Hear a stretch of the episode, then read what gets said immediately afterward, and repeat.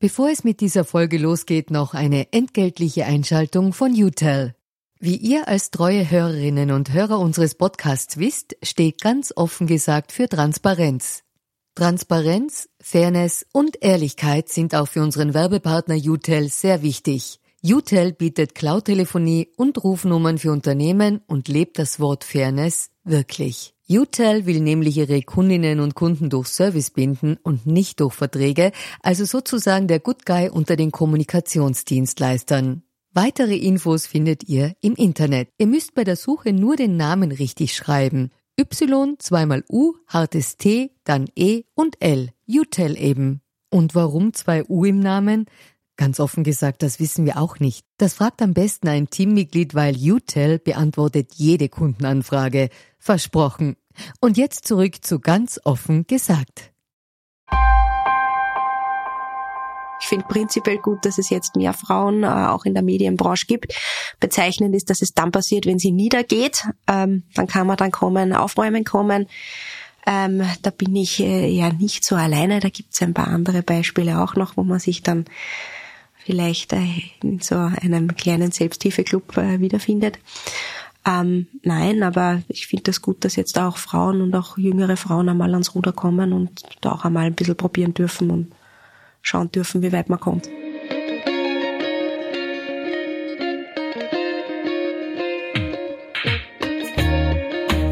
Herzlich willkommen beim Ganz offen gesagt Podcast. Mein Name ist Saskia Jungnickel-Gossi und ich freue mich sehr, dass ihr mit dabei seid. Mein heutiger Gast ist Anna Thalhammer. Anna ist seit März diesen Jahres Chefredakteurin beim Nachrichtenmagazin Profil und damit die erste Frau an der Spitze. Ursprünglich aus Oberösterreich hat sie ihren Weg über einige Medien in Österreich gemacht, war Chefin vom Dienst bei der Zeitschrift Biber, dann in der Heute Chronikredaktion, schließlich Presse und jetzt Profil. Ich rede mit ihr darüber, ob sie an ihrem neuen Arbeitsplatz bereits angekommen ist, wie sie das Magazin neu aufstellen will und was so die Themen der kommenden Jahre werden.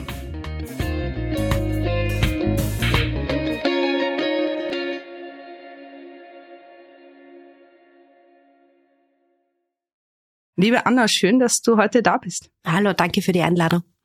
Wir beginnen unseren Podcast immer klassisch mit der Transparenzpassage. Äh, ähm, erstens, woher wir einander kennen. Ähm, wir kennen einander jetzt schon relativ lang. Ich weiß es gar nicht mehr. Weißt du noch, woher Nein, wir uns ich kennen? weiß es nicht. Ich weiß nur, wir kennen uns.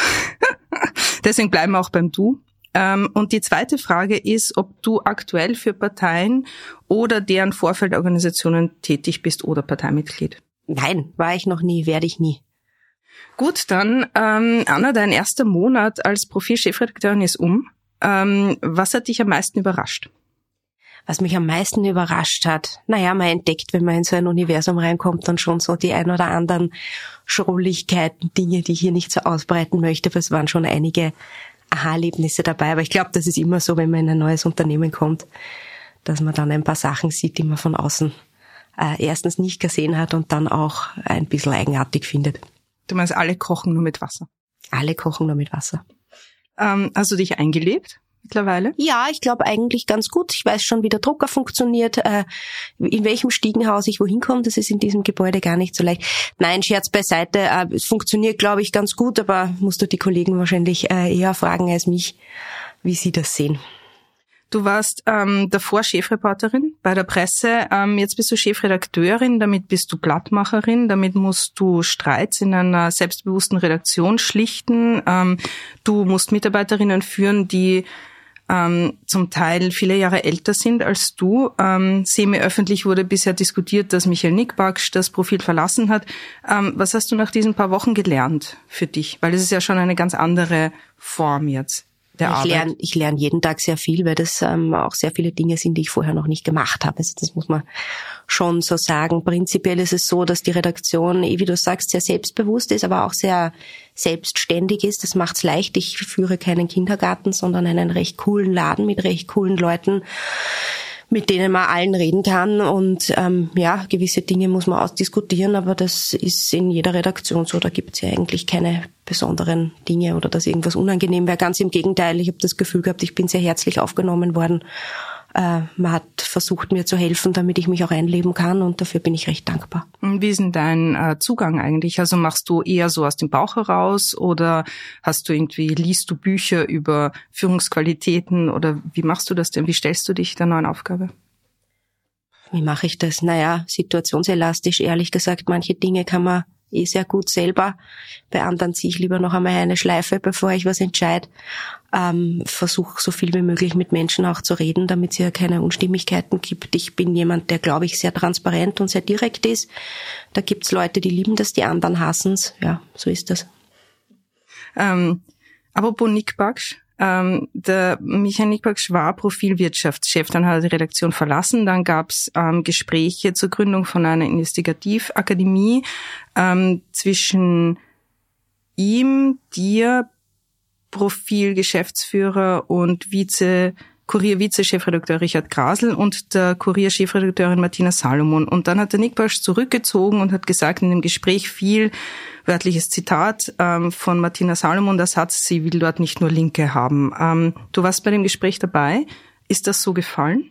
Ich habe es jetzt eh schon öfter gesagt, nein, aus meiner Sicht war das nicht so. Aus meiner Sicht war es ein gutes Gespräch. Ähm, wir haben ein bisschen über die Referentenliste geredet und, und auch wer die Leute sind. Aber ich habe das überhaupt nicht so wahrgenommen und war auch sehr verwundert, dass dann zwei Wochen später dieses E-Mail daherkommt in dieser Art und Weise. Ich kenne den Nick ja lange, ich weiß nicht, der hat auch einmal was sagen können, finde ich. Finde es sehr traurig, dass es so auseinandergegangen ist, aber ja, so ist es halt. Hm. Ähm, so, jetzt bist du am Ruder, äh, Profilchefin. Äh, wie willst du dich und wie willst du das Profil künftig positionieren? Also ein bisschen ist es tatsächlich back to the roots. Das ist nicht besonders originell, äh, sowas zu sagen. Aber ich glaube, dass das ordentlicher Journalismus wichtiger ist denn je. Jetzt haben wir gerade diese künstliche Intelligenz-Debatte. Ich bin so dankbar, dass es die künstliche Intelligenz gibt, weil nichts zeigt mehr, dass es uns braucht, auch um Dinge einfach zu prüfen und Dinge zu widerlegen und dahinter zu sein. Also die echte Intelligenz kann man durch die künstliche nicht ersetzen.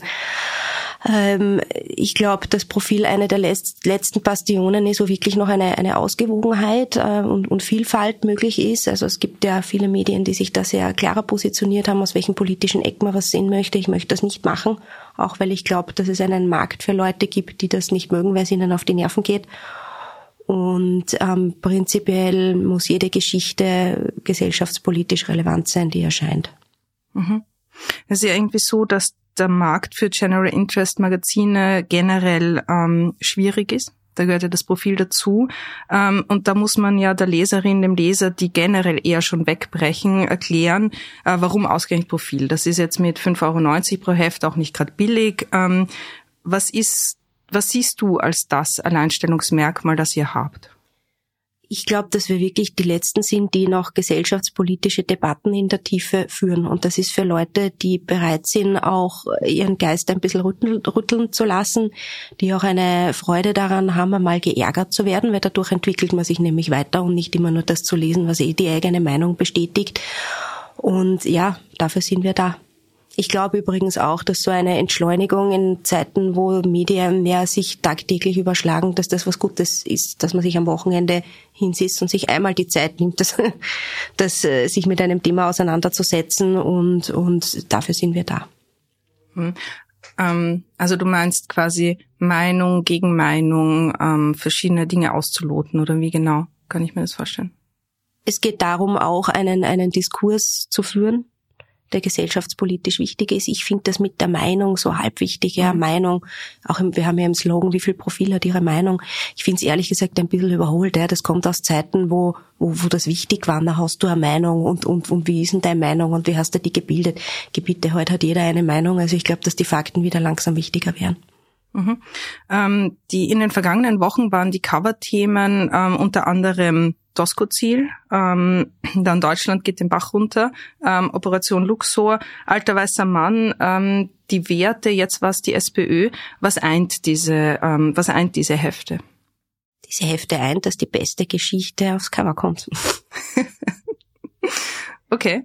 Das heißt, du hast nicht so unbedingt etwas, wo du sagst, das ist meine Coverlinie und das ist das Bild nach außen und ähm, das möchte ich jetzt einmal irgendwie manifestieren. Ich muss ehrlicherweise sagen, das finde ich auch ein, ein, ein bisschen schwierig. Also das war vorher so, dass man, da war man abgewechselt. Dann war einmal die Gesellschaft, die Wirtschaft und dann braucht man das nächste Mal wieder ein Politikcover. Ich sehe es nicht so. Ja. Wenn einmal ein, ein Bild besonders super ist, kann das Cover sein. Wenn dies die brennende Geschichte der Woche ist, dann ist es halt das. Also ich weiß nicht, ich bin da ein bisschen situationselastisch. Wir probieren da auch einiges aus, was gut funktioniert und was nicht. Du kommst aus dem Politikbereich eigentlich. Du warst Politikjournalistin. Ist das deine, ist das deine Schwäche? Oder dein Steckenpferd? Nennen wir so. Dass ich mich in der Politik prinzipiell besser auskenne als in der Kultur, das äh, kann man, glaube ich, schon so sagen. Und ja, natürlich bleibt da das Herz ein bisschen hm. dort. Wobei ich ja viel mehr Herz für Crime und Investigativgeschichten habe als für Politik. Und das kann dann auch gerne mal Wirtschaft oder auch die Kultur sein. Du hast es schon mal in einem Interview angesprochen, ähm, das Profil muss im Bereich digital, ähm, technisch und redaktionell aufholen. Äh, wie soll das passieren? Ähm, wieso habt ihr keine Paywall? Also digital ist sicher unsere allergrößte Baustelle. Da ist einfach sehr viel gar nicht passiert, was schon längst passieren hätte sollen. Ähm, das ist auch das Ressort, wo ich die meisten Ressourcen hineinpumpe. Wir werden da eigentlich versuchen, ähm, ein zweites Produkt auf die Beine zu stellen, das gar nicht so viel mit dem Magazin zu tun hat. Es sind einfach unterschiedliche Geschwindigkeiten. Mein Ziel ist, dass wir in zwei Jahren so weit sind, dass wenn man auf Profil.at geht, dass das die Seite ist, wo man hinschaut, wenn man irgendwas über österreichische Innenpolitik wissen möchte. Also das wird so ein bisschen das Thema sein, auf das wir uns draufhauen. Und das Magazin ist eher so der Freund der Woche, wo man sich dann tiefergreifend ähm, bilden kann. Aber ja, da bin ich dabei, personell umzustrukturieren, ähm, auch Ressourcen drauf zu pumpen. Ähm, startet alles bald, wird hm, man dann also das sehen. Als Redaktion auszubauen, als eigene oder ja. Genau. Okay, die dann quasi tagesaktuell arbeitet oder? Auch. Also die sollen schon magazinige Geschichten machen, also ganz tagesaktuell nicht, weil dafür gibt's andere Medien. Ich glaube, das macht keinen Sinn. Aber es ist immer wieder so, dass du mit Magazin einfach hinten nach bist, weil du gute Geschichten hast, die aber nicht so lange halten. Und ich glaube, dass man die hier ähm, verbraten kann. Also quasi so eine Ergänzung. Genau. Mhm. Laut äh, Zahlen der österreichischen Webanalyse hatte Profil ähm, AT im August 2022 385.000 Unique User. Das war kurz vom Relaunch. Dann im Jänner 2023 waren es weniger als 250.000. Wie wie willst du und wie kann man überhaupt Menschen auf Profil.at bringen? Also wie soll man überhaupt Menschen dorthin leiten? Ähm, also erstens habe ich in meinem ersten Monat geschafft, die Online-Zahlen um 60 Prozent zu steigern. Das geht, indem man dort einfach auch was tut. Also das war ja auch ein Grundproblem auf dieser Seite, ist einfach nichts passiert. Mhm. Also es gibt auch keinen Grund momentan, also, oder jetzt schon, gab vorher, so wollte ich sagen, keinen Grund da äh, vorbeizuschauen, weil ja, man hat das Gefühl, da tut sich nichts Neues. Ähm, man weiß das auch aus äh, aktuellen Studien aus Deutschland, dass für Magazine äh, Social Media wichtig ist, also dass man auch einen eigenen Social Media Redakteur hat, der das alles gut aufbereitet und sich auch ein bisschen um die Community äh, kümmert. Da wird jemand kommen, dauert noch ein bisschen, aber wissen wir schon, wer es ist. Und ähm, ja, so wird man sich da rein und hochkämpfen. Hm. Aber das heißt quasi, dein Fokus im Moment liegt schon sehr stark auf dem digitalen Bereich. Mein Fokus liegt auf Content First, weil ich finde, das gilt immer. Äh, und dann muss man halt schauen, dass die Ausspielkanäle, wo das rauskommt, optimal dazu passen. Und ja, an dem werde ich arbeiten. Dazu gehört auch ein Newsletter, der allalong neu aufgesetzt werden muss. Dazu gehört ein Podcast, der meiner Meinung nach auch noch nicht optimal ist. Aber man kann nur ein Projekt nach dem anderen machen. Und ja, da werden wir uns jetzt langsam dran machen an die vielen Baustellen. Ähm, der Verlegerverband lobbyiert beim neuen ORF-Gesetz offenbar für eine Zeichenbeschränkung auf ORF.at, der größten Nachrichtenseite Österreichs.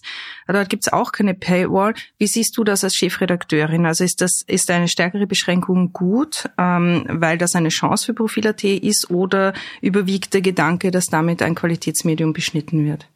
Das große Hauptproblem ist beim ORF nicht, wie viel Zeichen schreiben die auf diese Seite. Das ist mir persönlich völlig wurscht. Ich finde, das ist eine, eine komplett sinnlose Debatte. Ich glaube, man muss sich im Ganzen überlegen, wer soll was leisten und wie kann man freundlich koexistieren. Das große Problem beim ORF ist ja, dass er, ich weiß nicht, wie viel vom Gesamtwerbeetat auffrisst und für alle anderen nichts mehr bleibt und die Gebühren kriegt. Ähm, also das ist der viel, viel größere Punkt. Und ja, der Zeitungsverband beschränkt sich immer auf der FÖTZ, auf, auf diese Diskussion. Würde mich sehr freuen, wenn Sie einmal auch ein bisschen darüber diskutieren, wie man Innovationen im Digitalbereich fördern kann, wie man überhaupt konkurrenzfähig sein kann. Ähm, Und ich würde mich auch sehr freuen, wenn es endlich eine Medienpolitik gibt, die sich nicht nur darauf beschränkt, wer wird der nächste ORF-Generaldirektor und wann wird der gewählt. Also in diesem Land passiert da einfach viel zu wenig. Hm. Aber um andere Medien, äh, der Falter hat das Profil vor zwei Jahren überholt, laut Medienanalyse. Ähm, ist das für dich ein Ansporn oder ist das ähm, für deine Arbeit völlig irrelevant? Da bin ich immer so gespalten, was ich dazu sagen soll. Äh, nein, natürlich ist der Falter ein, ein, ein direkter Konkurrent. Äh, und man misst sich irgendwie aneinander. Man muss aber auch sehen, dass der Falter ein ganz ein anderes, also trotzdem andere Dinge anbietet, als wir das tun. Die haben keine großartige Außenpolitikberichterstattung und ähnliches. Also das ist eine, eine Stadtzeitung am Ende des Tages, die für das Land und auch überregional super Sachen macht und super funktioniert. Das muss man dem Falter auch neidlos lassen, dass die sehr viele Sachen sehr gut machen, besser machen als wir. Aber natürlich ist es mein Ziel, Florian Klenk und sein Produkt zu jagen.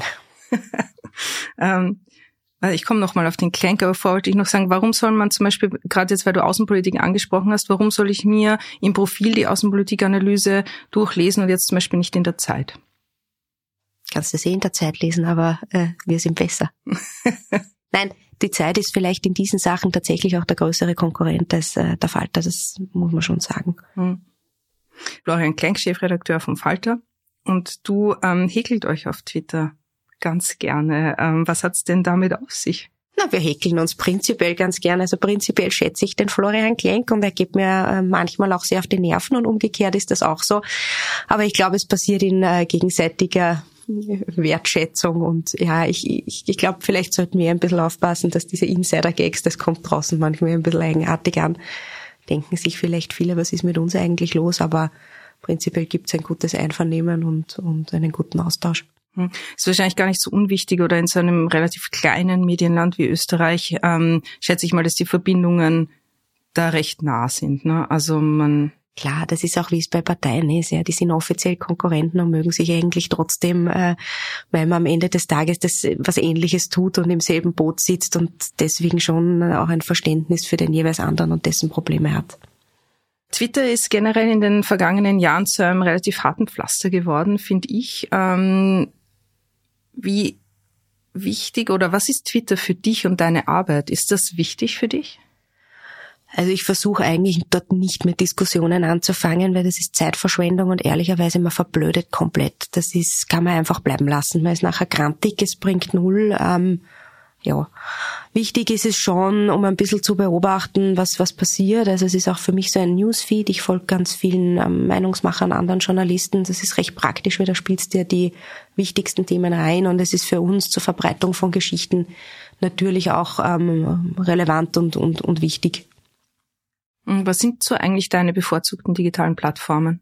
Ja, ich mag Twitter schon ganz gern. Ähm, Instagram, ja, ich bin, ich bin 38, bin auch schon ein bisschen alt. Mit TikTok kann ich zum Beispiel nichts anfangen. Ähm, ja, also es ist so vor allem Instagram und Twitter. Mhm. Ähm, du bist eine Frau in der Öffentlichkeit und äh, wie ich schon bemerkt habe oder wie ich auch in sehr vielen Gesprächen immer wieder merke, kriegen Frauen in der Öffentlichkeit ganz schön was ab. Stichwort Kritik, Stichwort Sexismus, Herabwürdigung. Wie ist das bei dir und wie gehst du damit um? Ja, das ist bei mir natürlich auch so. Also es wird mir dauernd, glaube ich, hintenrum äh, attestiert, dass ich das eh alles nicht kann und wieso sollte ich das auch können und äh, ja, schlecht angezogen bin ich auch, habe ich gehört ähm, und weiß ich nicht, also solche Sachen. Ich muss ein bisschen sagen, ich bin ja seit Jahren gewöhnt, abgewatscht zu werden. Da kriegt man irgendwann ein, ein recht dickes Bärenfell, da muss man aufpassen, dass man nicht zu unempfindlich wird, damit man die wichtigen Dinge schon auch noch irgendwie spürt und mitkriegt und nicht nur zynisch zu einem sagt, nee, ist mir eh wurscht ähm, ja, es ist wichtig, eine Balance zu finden. Ähm, mir hat immer sehr die Redaktion geholfen, also in meinem vorigen Beruf. Es war einfach mein Bollwerk, da war ich zu Hause, da hat es die Leute gegeben, die sich auch gekümmert haben, wenn einmal sowas ist und wenn man angegriffen wird. Äh, Im Profil erlebe ich das ehrlicherweise ähnlich, also dass wenn sowas ist, dass dann auch einmal wer vorbeikommt und sagt, mach dir nichts draus oder so. Das ja, sind dann so die kleinen Dinge, an die man sich halt hält. Und halt tatsächlich zu schauen, dass man ein funktionierendes Privatleben hat, ist auch ganz gut als Ausgleich. Hm. Also du versuchst quasi ähm, dem, was öffentlich auf dich einprasselt, nicht so viel Gewicht zu geben wie dem, was du privat erlebst. Oder ist das so deine na, ich versuche einfach zwei Welten zu haben. Ja, wenn ich zu viel arbeite und nur mehr dort bin und nur mehr um solche Sachen Gedanken mache, da wird mir jetzt nicht mehr besonders glücklich. Aber ich habe einen sehr diversen Freundeskreis, da ist eigentlich kaum jemand Journalist und ähm, das ist dann irgendwie ganz wohltuend, wenn man dann auch einmal über die Probleme von anderen redet und dann kommt man drauf, wie die Welt da draußen denn wirklich so ist und dann sind diese Sachen alle nicht mehr so wichtig. Ist es das, was dich so erdet?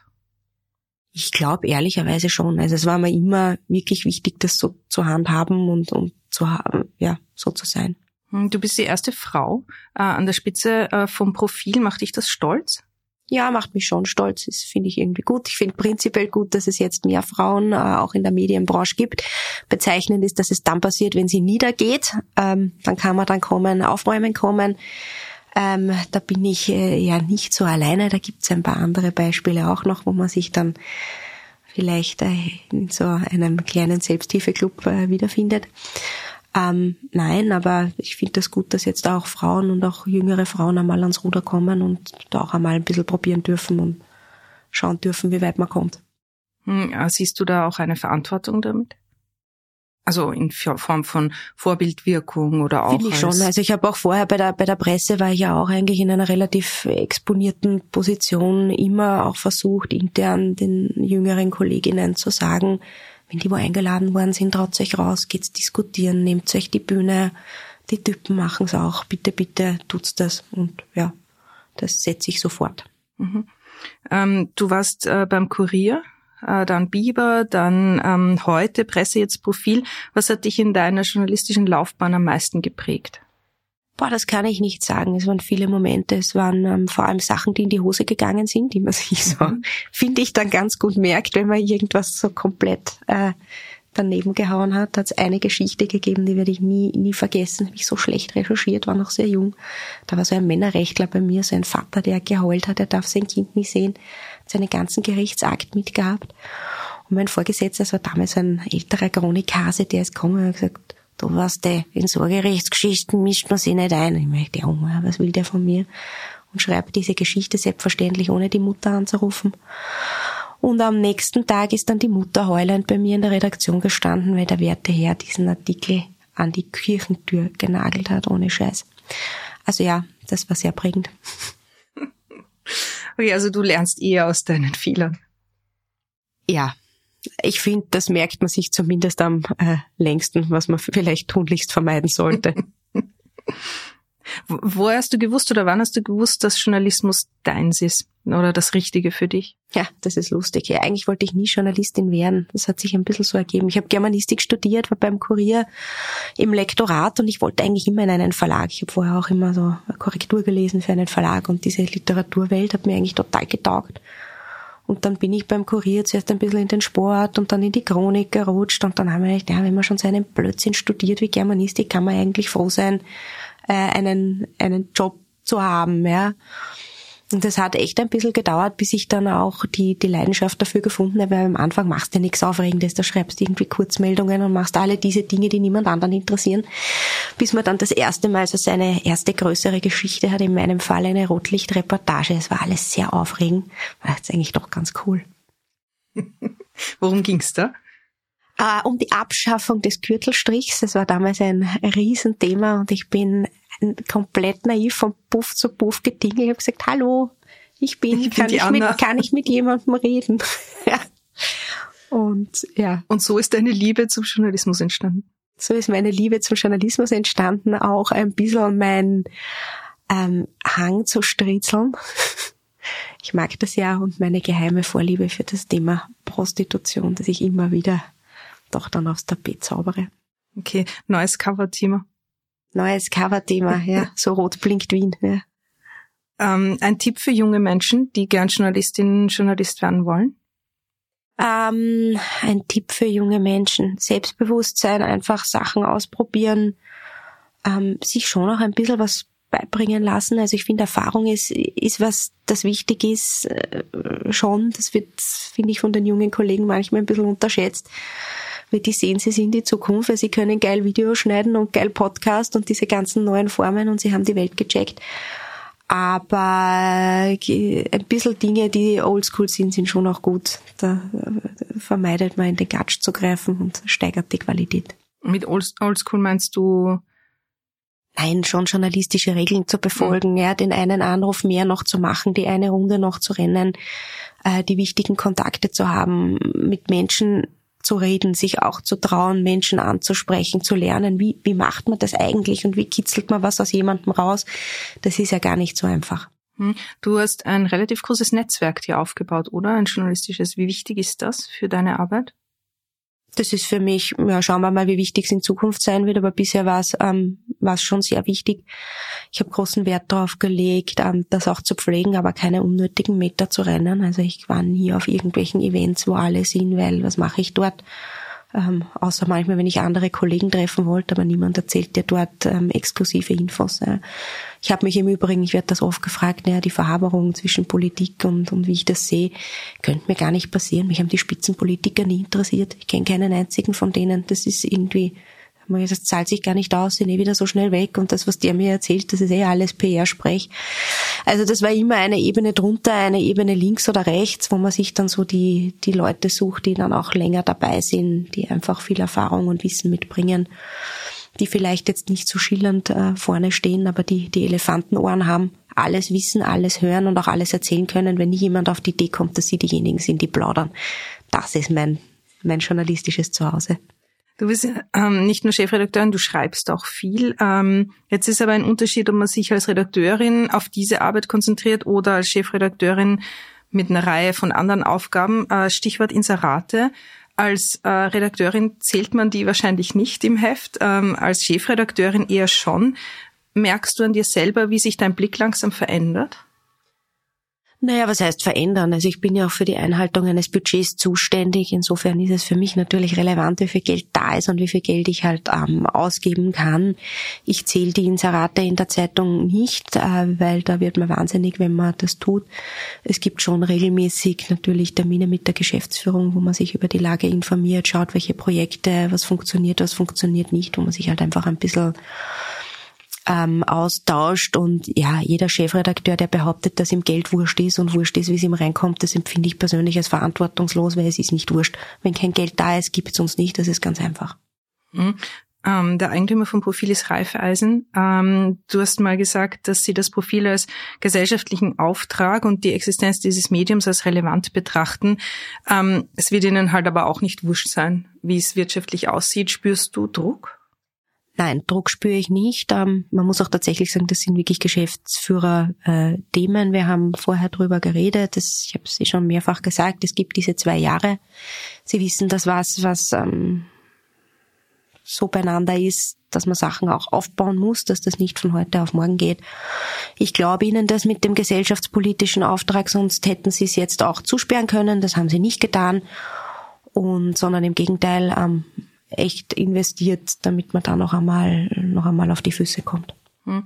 Das Vertrauen der Bevölkerung in Medien ist unfassbar niedrig. Ähm, niemand glaubt Journalisten. niemand vertraut Medien ähm, oder jedenfalls sehr, äh, in einem sehr geringen Ausmaß. Wie kann man das umkehren? Ja, das ist eine gute Frage. Wir haben ja momentan einen Haufen Ermittlungen, Chefredakteure, die gegangen worden sind oder freiwillig gegangen wurden. Ähm, jetzt wieder ein riesen Inseratenthema, wo es so ausschaut, als ob jedes Inserat Korruption wäre, was selbstverständlich nicht so ist. Ähm, die, die sich mutmaßlich nicht ordentlich verhalten, schwimmen in Geld. Die, die es tun, haben keins. Äh, das ist alles irgendwie sehr schwierig und ich glaube, da wird man sich im größeren Stil überlegen müssen, wie man äh, künftig mit solchen Sachen umgeht. Wie gewinnt man das Vertrauen der Leser? Ja, ich glaube, durch kontinuierliche gute Arbeit. Ich wüsste nicht, was einem sonst, was mir einfallen sollte, außer dass man dann auch immer wieder laut sagt, dass man sich darum bemüht. Aber ja, das hat alles irrsinnig viel kaputt gemacht, das stimmt. Ich habe mir äh, interessanterweise gestern Abend die Relotius-Doku angeschaut. Kennst du die? Mhm. Ja, ähm, und äh, das hat ja auch nicht gerade geholfen. Also Relo dieser, Relotius oder die Relotius-Doku? Relotius und diese ganze Fake-News-Debatte, ähm, die dadurch befeuert wurde, ne? weil es gibt ja schon einen großen Prozentteil in der Bevölkerung, die einfach prinzipiell davon ausgeht, ähm, Journalisten haben eine Agenda und lügen dafür. Ja, ich muss ehrlicherweise sagen, ich finde, wir haben ein großes Bildungsproblem prinzipiell wichtig ist Schule, dann vielleicht noch Uni und dann hört es aber irgendwie auch wieder auf. Also Medien auch oder Qualitätsmedien zu sehen als, als Teil der Volksbildung wäre einmal ganz wichtig, um Medienkompetenz in der Schule schon zu vermitteln, äh, würde ich auch einmal eigentlich ganz wichtig finden und ich glaube, dann entstehen solche Themen halt auch nicht. Weil alle die, die das behaupten und sagen, nö, die lügen alle und Dinge lesen die das wirklich, ich glaube nicht. Hm. Du bist ein, ein Kind, ähm, wie handhabst du da die Medienaufklärung? Na gut, die ist jetzt erst dreieinhalb. Äh, die, das ist, glaube ich, für sie noch nicht so wichtig. Äh, sie kommt mich manchmal im Büro besuchen, aber das ist auch schon äh, der einzige sozusagen Kontakt dazu.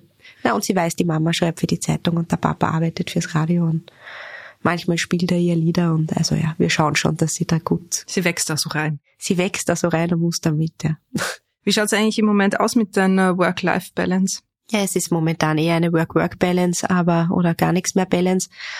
Aber ich glaube, das ist normal, wenn man neu wohin kommt. Das dauert am Anfang ein bisschen und dann muss man halt schauen, dass man das, äh, dass sich das gut einpendelt. Aber ich bin voller Energie und Datendrang und momentan äh, stört's mich noch nicht. Okay, wieder zurück zur Arbeit. Ähm, Randy Wagner, Doskozil Babler, wer wird SPÖ-Chef oder Chefin werden? Ich habe keine Ahnung. Also ich bin relativ sicher, dass es die Randy Wagner nicht wird und dann zwischen den beiden anderen.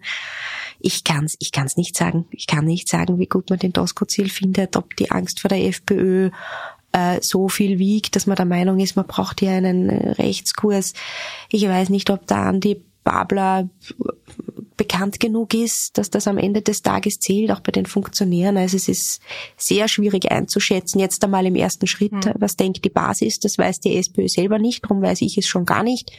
Und weil ich hier keine Fake News verbreiten möchte, ähm, kann ich einfach schlicht nur sagen, ich weiß es nicht. keine, keine Gefühle. Neben der SPÖ, was wären so die kommenden Themen in den, ähm, was werden die Themen der kommenden Monate sein? Ich glaube, die Neuwahlen wären groß, reden ja eh schon alle die ganze Zeit drüber. Der Kickel fabuliert schon drüber, wenn er dann Kanzler ist, mit wem er dann gern regieren möchte. Die ÖVP geht in innere Emigration, macht eine Klausur nach der anderen, behauptet gleichzeitig, nein, sie wählen erst 2024. Äh, Bin ich mir übrigens nicht sicher, ob das stimmt. Also da gibt es ein bisschen eine Debatte, ob nicht vor der EU-Wahl noch gut wäre, weil sie Angst haben, dass man da eine ziemliche Watschen sich abholen könnte. Ähm, ja, das sind einmal, glaube ich, es wird sehr wenig Sachpolitik und sehr viel Parteipolitik sein, die uns da begleitet und hm, und in anderen Bereichen? Zur Wirtschaft zum Beispiel oder so? Siehst du naja, da was kommen? Teuerung, oder? Inflation, Lohnpreisspirale, nach wie vor ein Riesenthema. Ähm, ja, das Ganze, wie leben die Leute? Also Teuerung ist nach wie vor das, das, das Top-Thema mit Abstand, ähm, auch bei jeder Befragung dann irgendwann ganz weit hinten rangiert dann Migration. Das war auch schon einmal anders. Das, ja, dem Thema kann man sich auf vielfältigste Weise widmen, was wir auch tun werden. Es ist klar, der Krieg in der Ukraine noch immer riesig. Ähm, der Klimawandel wird jetzt, wenn es wärmer wird, wieder mehr, mehr spürbar, deswegen mehr Thema sein. Ich glaube, dass das Thema Wassermangel ein mhm. großes werden wird und auch ja, momentan schon ist ähm, ja, Energiethema, Blackouts, also eh das, was wir gehabt haben, wird ein okay, bisschen also bleiben. Fahrt wird die nicht werden. Ja, Fahrt ist mir sowieso nie, aber ja. Wir werden auch ein paar schöne, lebensbejahendere Themen suchen, die auch wichtig ist. Liebe Anna, danke schön, dass du da warst. Danke für die Einladung.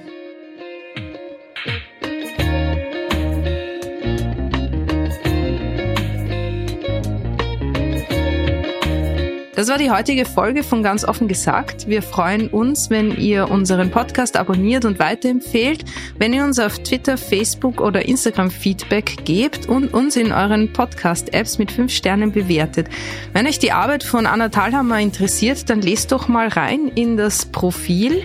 Danke fürs Zuhören bei Ganz offen gesagt. Bis zum nächsten Mal. Ciao.